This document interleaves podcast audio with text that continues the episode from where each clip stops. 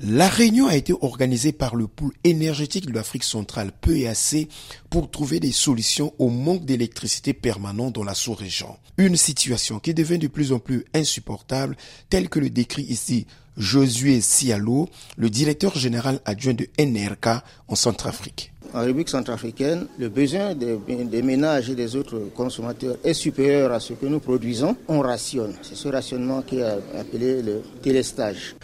Parce qu'en principe, on a besoin d'électricité 24 heures sur 24. Mais quand on en manque une partie de la journée, c'est une préoccupation.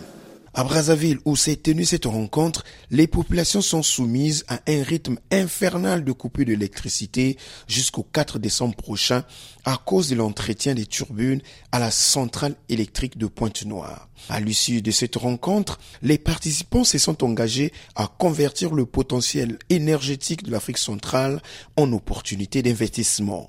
Marie-Chantal Mfoula, commissaire de la CEAC en charge des infrastructures, parle du futur marché commun de l'électricité dans la sous-région. Euh, mettre en place des systèmes de paiement, euh, les règles qui vont régir tout cela, c'est la Coréa qui fera en sorte que les efforts qui sont mutualisés, les prix qui sont fixés, les règles qui sont édictées, elle assurera le suivi de tout cela.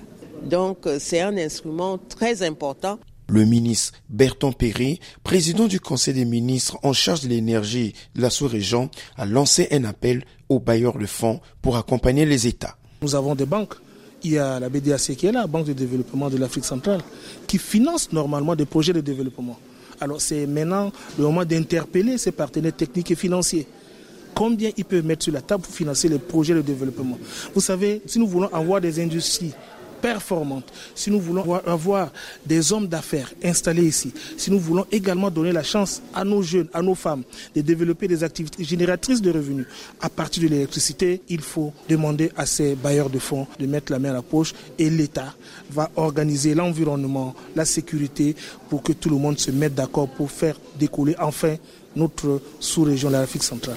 Pour le secrétaire permanent du PEAC, ce ne sont pas les projets qui manquent, il faut donc aller au plus vite. Azarak Mogro.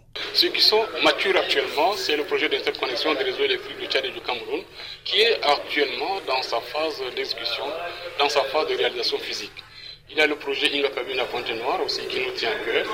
Une réunion est prévue à Libreville avant fin décembre pour faire le point et valider les projets 2024. Arsène Séverin, Brazzaville, VO Afrique.